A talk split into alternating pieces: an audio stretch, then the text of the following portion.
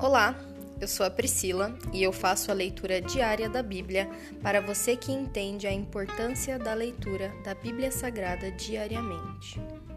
Que Deus esteja com todos.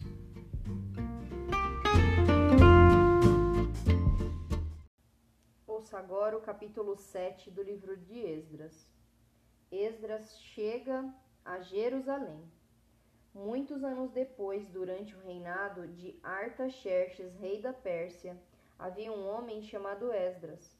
Ele era filho de Seraías, filho de Azarias, filho de Ilquias, filho de Salum, filho de Zadok, filho de Aitube, filho de Amarias, filho de Azarias, filho de Meraiote, filho de Zeraías, filho de Uzi, filho de Buqui, filho de Abissua, filho de Finéias, filho de Eleazar, filho do sumo sacerdote Arão. Esdras era escriba, conhecedor da lei de Moisés, dada ao povo pelo Senhor, o Deus de Israel.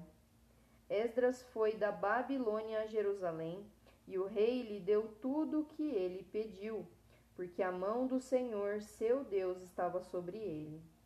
Alguns dos israelitas e também alguns sacerdotes, levitas, cantores, guardas das portas e servidores do templo viajaram com ele para Jerusalém no sétimo ano do reinado de Artaxerxes. Esdras chegou a Jerusalém em agosto desse mesmo ano. Partiu da Babilônia em 8 de abril, o primeiro dia do novo ano e chegou a Jerusalém em 4 de agosto, porque a bondosa mão do Senhor seu Deus estava sobre ele. Pois Esdras tinha decidido estudar a lei do Senhor, obedecer a ela e ensinar seus decretos e estatutos ao povo de Israel.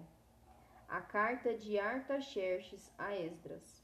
O rei Artaxerxes tinha dado uma cópia da seguinte carta a Esdras, o sacerdote e escriba que estudava os mandamentos e decretos do Senhor e os ensinava a Israel.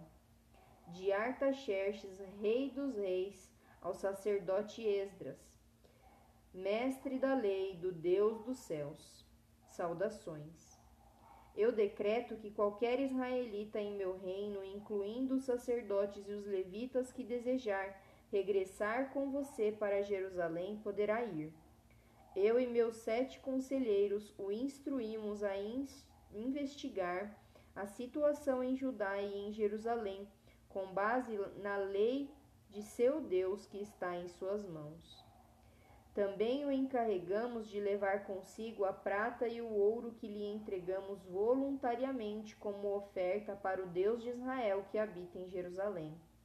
Além disso, você levará toda a prata e todo o ouro que obtiver na província da Babilônia, bem como as ofertas voluntárias do povo e dos sacerdotes para o templo de seu Deus em Jerusalém. Use esses recursos para comprar novilhos, carneiros, cordeiros e as respectivas ofertas de cereal e ofertas derramadas. Tudo isso será oferecido no altar do templo de seu Deus em Jerusalém. A prata e o ouro que restarem poderão ser usados como parecer melhor a você e a seu povo, conforme a vontade de Deus. Quanto aos utensílios que lhe confiamos para o serviço no templo de seu Deus, entregue-os todos diante do Deus de Jerusalém. Se precisar de mais alguma coisa para o templo de seu Deus, ou para qualquer necessidade semelhante, use recursos da tesouraria real. Eu, o rei Artaxerxes, envio o seguinte decreto a todos os tesoureiros da província a oeste do rio Eufrates. Deem a Esdras, sacerdote e mestre da lei do Deus dos céus, tudo o que ele requisitar. Deem-lhe até três mil e quinhentos quilos de prata, cem cestos grandes de trigo, cem tonéis de vinho, cem tonéis de azeite e sal à vontade. Tenham o cuidado de providenciar tudo o que o Deus dos céus ordenar para seu templo. Afinal, por que provocar a ira de Deus contra este império do rei e de seus filhos. Também decreto que nenhum sacerdote, levita, cantor, guarda das portas, servidor do templo, nem qualquer outro trabalhador no templo será obrigado a pagar tributos, impostos e taxas de qualquer tipo. E você, Esdras, use a sabedoria que seu Deus lhe deu para nomear magistrados e juízes que conheçam a, as leis de seu Deus para governarem todo o povo na província a oeste do rio Eufrates. Ensine a lei a todos que não a conhecem. Qualquer um que se recusar a obedecer à lei de seu Deus e do rei será castigado de imediato com a morte, com o exílio, com o confisco dos bens ou com a prisão. Esdras louva o Senhor. Louvem o Senhor, o Deus de seus antepassados, que colocou no coração do rei o desejo de embelezar o templo do Senhor em Jerusalém, e que me mostrou seu amor leal a honrar-me diante do rei, de seu conselho e de todos os seus oficiais poderosos. Senti-me encorajado porque a mão do Senhor meu Deus estava sobre mim e reuni alguns dos líderes de Israel para voltar comigo a Jerusalém.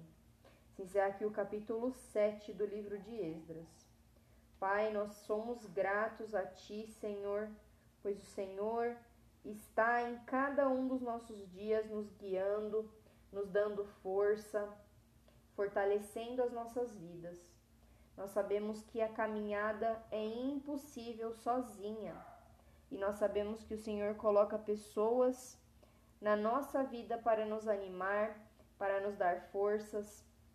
Essas pessoas muitas vezes nós encontramos na nossa comunidade, na nossa igreja, que nós possamos fortalecer uns aos outros para que nós possamos continuar essa caminhada com Cristo Jesus, nosso Senhor. Nós te agradecemos, Pai, e te pedimos, Senhor, dá-nos força diariamente. Assim como o Senhor fortalece, como fortaleceu os seus servos da Bíblia, Senhor. Assim nós te pedimos, Senhor, reaviva o nosso espírito e a nossa alma, dá-nos força para a nossa caminhada, Senhor. Pois tudo vem de ti e tudo é para ti, Senhor. Essa é a nossa oração em nome de Jesus. Amém.